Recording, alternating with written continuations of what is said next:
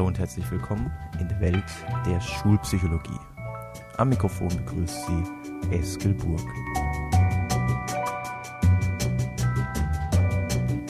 Classroom Management oder Wie führt man eine Klasse? Teil 2.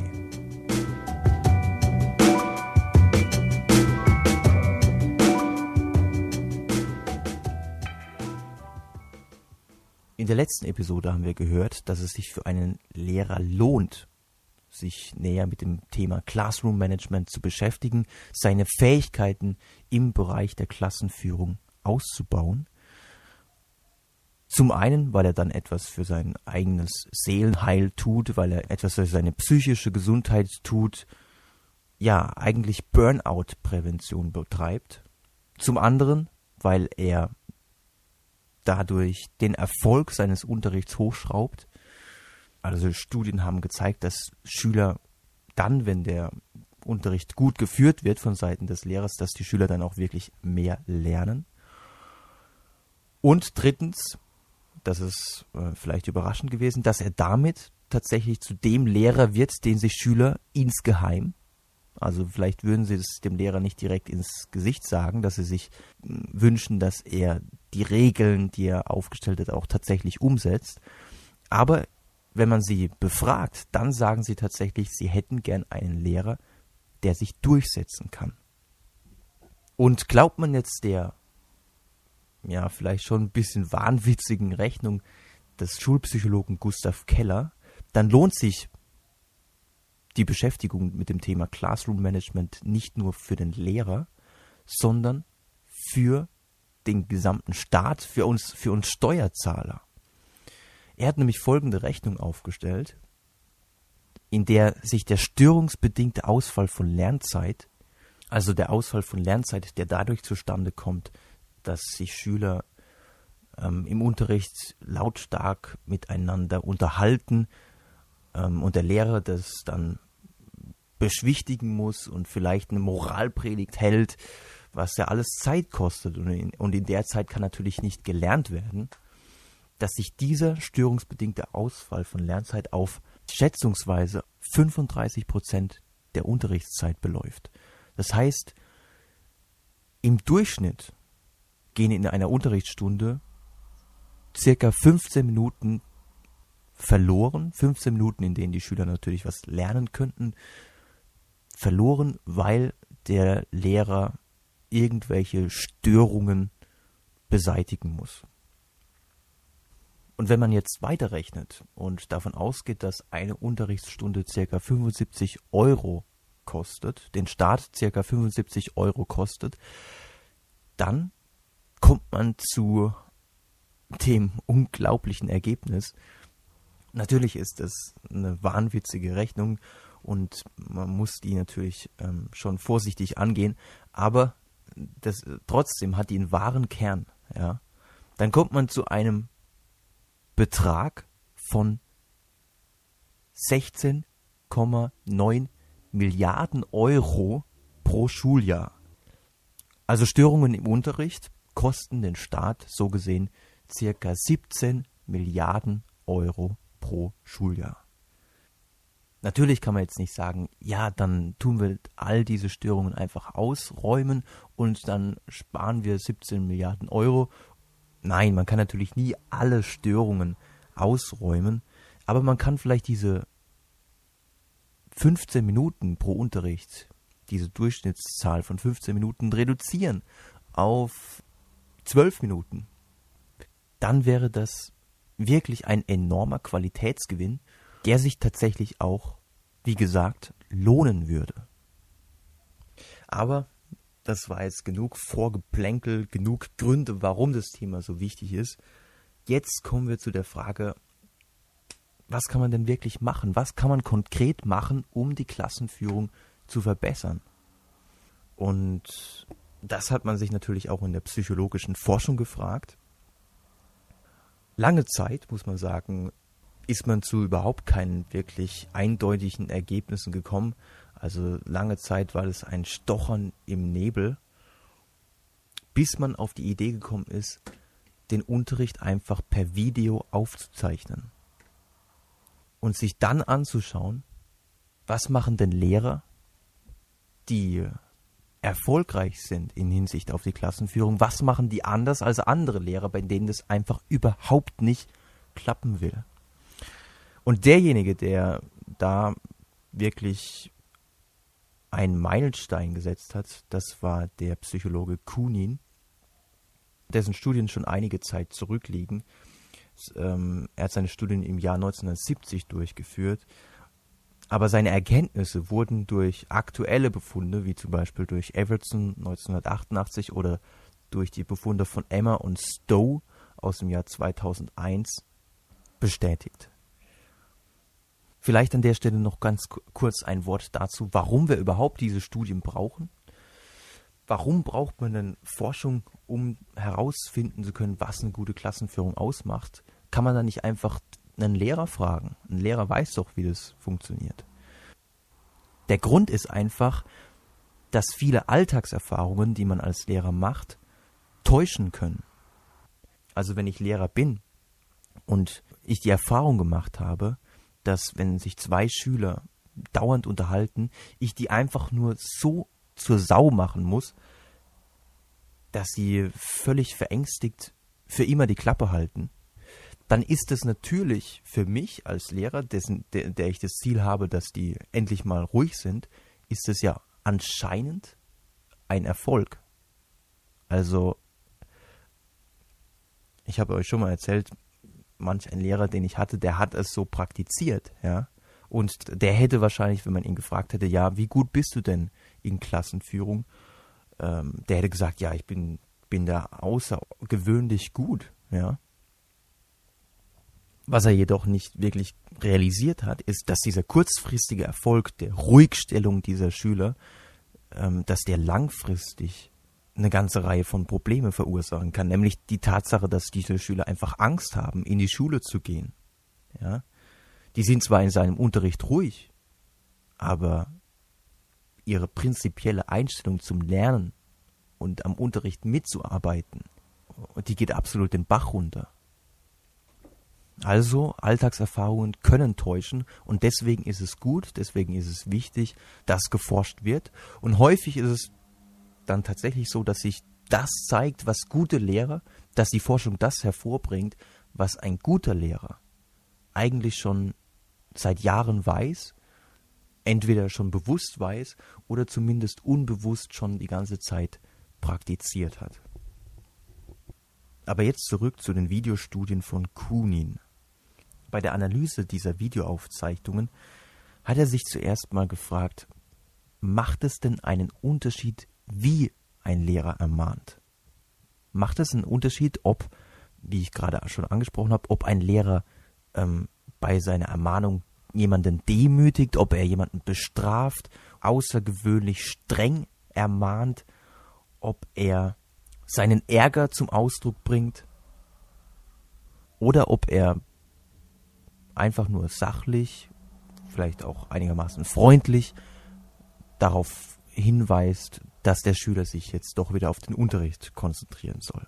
Gibt es einen Unterschied in der Art der Ermahnung hinsichtlich der Effektivität dieser Ermahnung? Und das Überraschende war, man konnte keinen signifikanten Unterschied feststellen. Also es war ganz egal, ob man den Schüler jetzt anschrie, ihn zur Sau machte, oder ob man den Schüler jetzt ganz nüchtern und sachlich ermahnte. Und, auch das war überraschend, Lehrkräfte, die insgesamt die eine oder die andere Art der Ermahnung bevorzugten, die hatten keine disziplinierteren Klassen als andere Lehrer. Mit anderen Worten, ein Lehrer, der immer sehr streng und mit einem großen Ärgerausdruck ermahnte, der hatte keine diszipliniertere Klasse als ein anderer Lehrer, der freundlich und nüchtern ermahnte. Also das ist eine Erkenntnis, die uns absolut zu denken geben sollte, dass eine, eine normale Ermahnung, eine nüchterne, sachliche, vielleicht auch freundliche Ermahnung genauso effektiv sein kann wie eine völlig überzogene, emotional eskalierte Ermahnung. Das ist, äh, wie ich finde, eine sehr spannende Erkenntnis. Auf der anderen Seite stellte es Kunin und seine Kollegen vor ein Rätsel. Wenn die Art der Ermahnung keinen erheblichen Einfluss darauf hat, ob sich die Schüler dann später besser verhalten, ja, was macht denn dann, wie kann man dann überhaupt rausfinden, was eine gute Klassenführung ist? Gibt es dann überhaupt keine Patentrezepte? Kann man dann äh, den, den Lehrern überhaupt keine Tipps geben, wie sie sich verhalten sollen? Und tatsächlich konnten Kunin und äh, Kollegen sehr erstaunliche Phänomene feststellen. Sie konnten zum Beispiel in diesen Videoanalysen sehen, dass eine Strategie, die von dem Lehrer A benutzt wurde, zum Beispiel, dass wenn die Klasse sehr unruhig war, dass er dann zum Lichtschalter hinging und einfach mal das Licht ausgemacht hat für einen Moment, dass diese Strategie bei dem Lehrer A funktionierte, dass die Klasse sehr schnell ruhig wurde während diese Strategie bei dem Lehrer B überhaupt nicht fruchtete. Der hat das Licht ausgemacht und die Klasse blieb unruhig. Jetzt könnte man natürlich sagen, ja klar, Lehrer A hat einfach eine ganz andere Persönlichkeit als Lehrer B und deswegen reagieren die Schüler natürlich auf beide Lehrer ganz unterschiedlich. Verblüffenderweise hat jedoch alle Forschung, die sich damit beschäftigt hat, was sind denn Persönlichkeitsmerkmale eines guten Lehrers verglichen mit den Persönlichkeitsmerkmalen eines schlechten Lehrers. Verblüffenderweise ist auch diese Forschung immer wieder in einer Sackgasse geendet. Was macht man jetzt damit? Wie kann es sein? Gibt es eventuell gar kein Rezept für eine gelungene Klassenführung? Für einen Moment waren die Forscher wirklich verzweifelt und haben sich überlegt, was kann man denn jetzt noch analysieren? Wo könnte der Schlüssel zu finden sein? Und den Schlüssel haben sie dann tatsächlich gefunden, als sie die Videos ein bisschen zurückgespult haben und sich angeguckt haben, was ging denn vielen Störungen voraus? Und da haben sie dann gemerkt, wow, das ist ja krass. Bei dem einen Lehrer ist es so, dass er erst mit Verspätung auf eine Störung reagierte.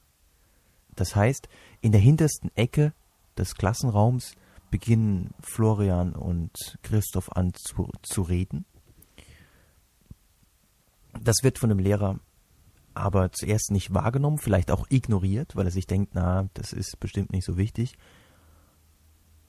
Dann hat dieses Gespräch von Florian und Christoph eine Auswirkung auf Caroline, weil die sich da auch einschaltet. Caroline redet dann weiter mit ähm, Friederike. Friederike ähm, erzählt es dann dem Fridolin und dann wird es dem Lehrer auf einmal zu bunt und er ermahnt Fridolin.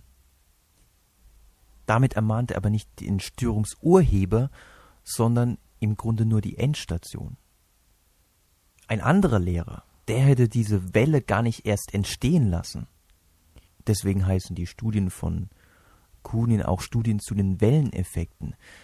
Ein anderer Lehrer hätte eben sofort die beiden Schwätzer ermahnt, von denen die Unruhe ausging, von denen die Störung ausging. Und somit hätte er sich erspart, dass diese Störung des Unterrichts so große Wellen schlägt, dass sie seinen Unterricht unterbricht.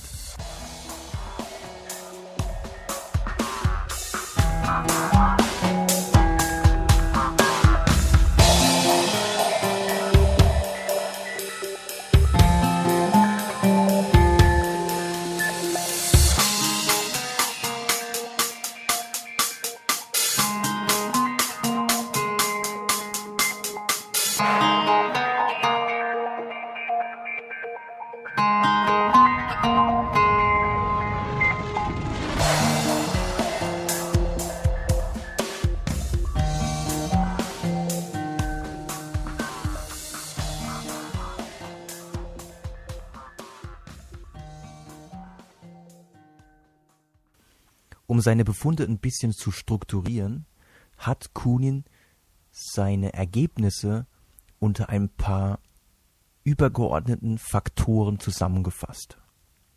Und einer dieser Faktoren, die also eine gute, eine gute Klassenführung ausmachen, was also ein guter Lehrer beachten sollte, das ist zum Beispiel Allgegenwärtigkeit und Überlappung. Dazu gehört unter anderem das eben genannte Beispiel, dass also ein Lehrer so allgegenwärtig, so präsent, so aufmerksam sein soll, dass ihm schon der Anfangspunkt einer Störung ins Auge fällt. Und auf der anderen Seite muss er in der Lage sein, mehrere überlappende Ereignisse gleichzeitig im Blick zu halten. Also bei einer dieser Videoanalysen hat man zum Beispiel festgestellt, dass ein Lehrer während der Stillarbeit den einen Schüler ermahnt hat, weil er sich mit seinem Nachbar unterhalten hat, hat ihm gesagt, hör auf, dich zu unterhalten und konzentriere dich jetzt auf die Aufgabe, während im Rücken des Lehrers, in einem anderen Bereich des Klassenzimmers, sich zwei Schüler Papierflieger zugeworfen haben. Das ist natürlich etwas, was von Seiten des soeben ermahnten Schülers als ungerecht wahrgenommen wird. Und deswegen sollte ein Lehrer das auch mitbekommen und ermahnen. Und wie sollte er dann ermahnen? Die Richtlinie heißt diesbezüglich so kurz, aber so effektiv wie möglich. Denn ein weiterer Faktor, den Kuhn ausfindig machen konnte, war Reibungslosigkeit und Schwung. Und das ist auch aus meiner Erfahrung ganz wichtig, dass man den Unterrichtsfluss auf gar keinen Fall durchbrechen sollte. Und manche Lehrer, und das ist verrückt, weil sie torpedieren damit ihren eigenen Unterricht, manche Lehrer unterbrechen den Unterrichtsfluss selbst, indem sie zum Beispiel langatmige Zurechtweisungen geben, die in Moralpredigten ausufern und damit die Aufmerksamkeit aller Schüler, auch derjenigen, die gerade vielleicht vertieft waren in die eigentliche Aufgabe und damit die Aufmerksamkeit aller Schüler vom eigentlichen Thema ablenken. Verbale Signale sollten also so kurz und so knapp sein wie möglich. Manchmal reicht es schon einfach nur den Namen zu sagen. Und schon weiß derjenige, dass er sich wieder auf den Unterricht konzentrieren soll. Außerdem ist es natürlich sinnvoller, positiv zu formulieren und zu sagen, schaut mal her oder Klaus, mach bitte die Tabelle fertig. Das ist natürlich besser, als zu sagen, hört auf zu schwatzen oder Klaus, hör auf, dich mit deinem Nachbarn zu unterhalten. Weil das ist dann natürlich ein ganz anderer Fokus. Der Fokus geht dann auf Unterricht und nicht auf das Fehlverhalten. Und gut ist es natürlich auch im Sinne eines behavioristischen Ansatzes, in dem Moment, wo das Fehlverhalten eingestellt wurde, einfach mal kurz verstärken, indem man sagt, ja, danke oder prima, jetzt können wir weitermachen. Und es gibt gar keinen Grund, klar, abgesehen davon, dass man sich manchmal bei, man, bei manchen Störungen nicht wirklich äh, einfach beherrschen kann, aber es gibt gar keinen Grund, dieses Zurücklenken der Aufmerksamkeit in einem verärgerten, emotionalen und vor allem lauten Ton und Duktus durchzuführen. Denn wie gesagt, das hat die Forschung gezeigt. Entscheidend ist, dass man rechtzeitig reagiert und dass man die richtigen Schüler ermahnt und nicht in welcher Lautstärke, mit welchem Ärgerausdruck man ermahnt. Soviel also zu den verbalen Signalen. Nicht zu unterschätzen ist die Wirksamkeit und die Effektivität von nonverbalen Signalen. Und der große Vorteil von nonverbalen Signalen ist, dass sie nochmal deutlich reibungsloser sind als verbale Signale. Wenn ich was zu einem Schüler sage, dann hören das alle anderen Schüler und ihre Aufmerksamkeit wird zumindest für den Moment abgelenkt. Selbst wenn ich nur ein ganz kurzes Konzentrier dich bitte sage, dann, dann hören das die anderen Schüler. Wenn ich aber nur einen kurzen Augenkontakt herstelle oder wenn ich mich während ich gerade referiere, wenn ich mich, mich so ein bisschen in die Richtung des Schülers bewege, der gerade angefangen hat, mit seinem Banknachbarn zu plappern, wenn der merkt, dass ich mich ihm nähere, dann wird er automatisch ruhig. Auch wenn ich ihn einfach dann kurz antippe, dann weiß der Schüler, was los ist, dass er sich jetzt wieder konzentrieren muss. Und sogar einfache Handbewegungen, einfach so eine beschwichtigende Handbewegung, wenn ich vorne stehe und damit dem störenden Schüler signalisiere, dass er jetzt bitte ruhig sein soll, das kann manchmal tatsächlich Wunder wirken. Das ist ganz erstaunlich. Und man glaubt gar nicht, was alles durch nonverbale Kommunikation möglich ist. Also ich habe im Winter habe ich eine schreckliche Halsentzündung gehabt, konnte überhaupt nicht reden, musste aber, weil ich nicht allen Schülern absagen konnte, musste mein Tennistraining aber dann doch halten und man würde ja meinen, dass es völlig unmöglich ist, ein Tennistraining durchzuführen, wenn man nicht reden kann. Also ich habe den die Übungen, ich muss gestehen, das waren schon Übungen, die wir schon mal gemacht haben. Den, die habe ich denen kurz aufgeschrieben, habe es denen auf dem Blatt gezeigt, okay, das ist das, was wir heute machen. Aber was machst du in dem Moment, wo die anfangen, Quatsch zu machen? Wo die das quasi ausnutzen, dass du nicht sprechen kannst? Und das Erstaunliche war, dass man tatsächlich rein durch die nonverbale Kommunikation, durch beschwichtigende Handbewegungen, durch die durch die Position, die ich da im Raum eingenommen habe. Also wie gesagt, ähm, wenn jemand stört, dass man sich einfach ihm ein bisschen nähert. Oder dass man sogar einfach durch einen Augenkontakt oder eine gerunzelte Stirn tatsächlich die Information rüberbringt, okay, jetzt ist der Zeitpunkt, wo du dich jetzt wieder konzentrieren musst. Und das war wirklich eine ganz erstaunliche Erfahrung, dass das so gut klappt. Ganz wichtig ist bei diesen nonverbalen Strategien, dass man erst dann das Signal wieder aufhebt, also zum Beispiel die gerunzelte Stirn und den Augenkontakt, wenn tatsächlich der Schüler seine Aufmerksamkeit wieder auf den Unterricht richtet. Weil wenn ich zu früh einen Rückzieher mache, also das Signal zu früh wieder aufhebe und der Schüler sich noch gar nicht beruhigt hat, dann werden die Signale relativ schnell ignoriert werden. Die verlieren ihre Wirkung.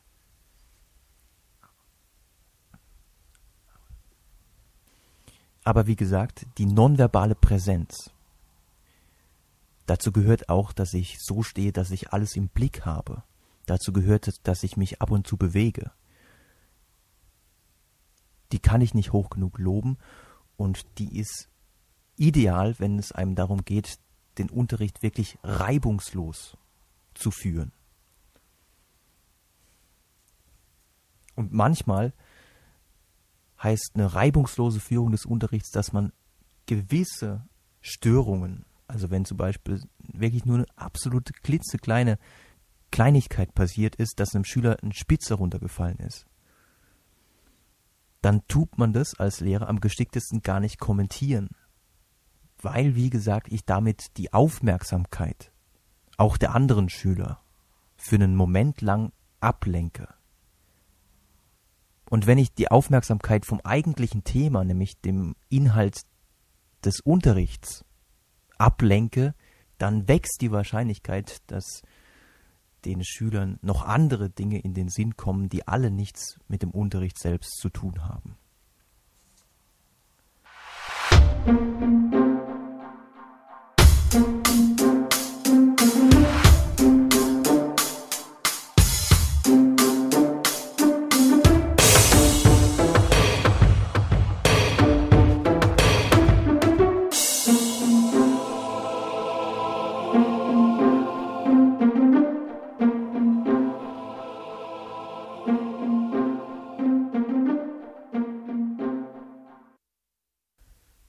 Ende dieser Episode noch ein weiterer Punkt, den Kunin identifizieren konnte.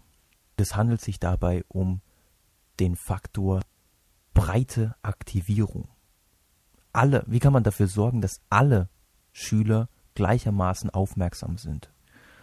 Und nicht nur immer nur die drei, vier Schüler aus der ersten Reihe, die sowieso immer motiviert mitarbeiten. Breite Aktivierung erreicht man natürlich durch eine anregende Darbietung des Unterrichtsstoffs.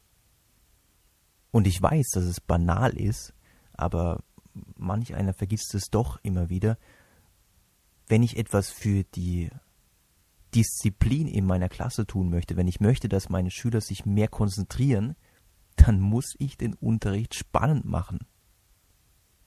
Wenn sich die Schüler langweilen, zumindest wenn sich ein Großteil der Schüler langweilt, ja klar, dann, dann fangen die halt an, sich mit ihren Nachbarn zu unterhalten, dann basteln die halt Papierflieger, dann werfen die halt mit Zeug durch die Gegend.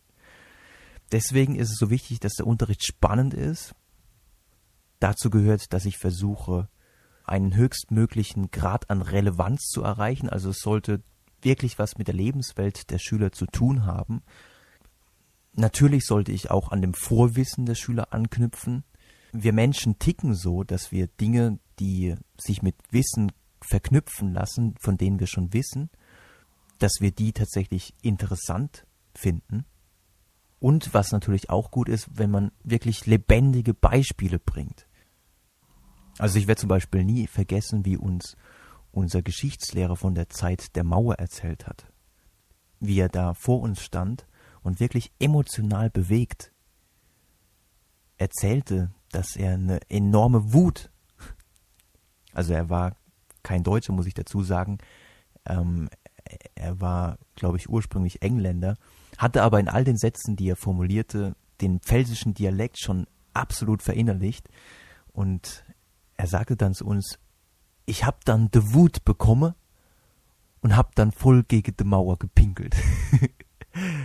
Also das werde ich zum Beispiel nie vergessen. Und es war wirklich spannend und Geschichte wurde auf einmal interessant und unterhaltsam. Zu einer breiten Aktivierung, um jetzt mal zum Thema zurückzukehren, gehört auch noch ein geschicktes Frageverhalten. Also ich kann zum Beispiel die Frage stellen, was ist die Hauptstadt von Deutschland? Und dann kann ich der Reihe nach alle Schüler durchgehen, kann anfangen ganz links und äh, so lange nachfragen, so lange weiterfragen, bis irgendwann die richtige Antwort kommt. Das ist vollkommen ungeschickt, weil dann alle Schüler, die ganz rechts sitzen, die langweilen sich zu Tode oder sie nutzen die Zeit und gucken im Buch nach, was die richtige Lösung ist. Viel geschickter wäre es, um dann auch eine breite Aktivierung zu erreichen, nach der Frage einfach mal Zeit zu geben, nachzudenken. Nach einer Studie von Andreas Helmke aus dem Jahr 2006 geben Lehrer im Durchschnitt nur circa drei Sekunden Zeit, um auf, um auf eine Frage zu antworten. Im Sinne einer breiten Aktivierung wäre es jedoch sinnvoller, den Schülern ein bisschen mehr Zeit zu geben, nachzudenken. Das ist jetzt bei der Frage, was ist die Hauptstadt von Deutschland, jetzt vielleicht nicht so sinnvoll. Da kann man sagen, okay, denk mal 20 Sekunden nach. Aber bei, aber bei einer offenen Frage, wie zum Beispiel, was spricht dafür, dass es in einer Gesellschaft Regeln gibt? Da ist es geschickt, dann einfach mal zu sagen, okay, jetzt habt ihr zwei Minuten Zeit, denkt mal drüber nach, macht euch vielleicht Notizen, danach könnt ihr euch noch eine Minute mit eurem Nachbar drüber unterhalten und dann diskutieren wir das im Klassenverband. Das ist natürlich eine wesentlich größere, breitere Aktivierung, als wenn ich nach zwei Sekunden sage, okay, Stefanie, also das ist die Schülerin, die sich immer meldet, okay, was ist deine Antwort? Ja, da schalten natürlich alle anderen Schüler ab. Ein anderes Beispiel für eine breite Aktivierung durch geschicktes Frageverhalten wäre um jetzt nochmal auf die Frage zur Hauptstadt zurückzukommen, dass man sagt, okay, jeder, der denkt, dass Berlin die Hauptstadt von Deutschland ist, der soll jetzt strecken. Und als Folgefrage kann man dann sagen, und wer denkt von euch, dass Bonn die Hauptstadt von Deutschland ist? Und wenn ich so frage, anstatt dass ich immer nur eine Einzelperson frage, dann habe ich eine breitere Aktivierung, dann sind alle involviert. Und wenn alle involviert sind, sind alle mit dem Thema des Unterrichts beschäftigt und sind nicht damit beschäftigt, sich auf andere Dinge zu konzentrieren, zum Beispiel, wie baue ich am geschicktesten aus diesem Blatt einen Düsenjäger, den ich dann, ohne dass es der Lehrer merkt, durch das offene Fenster auf die Reise schicken kann.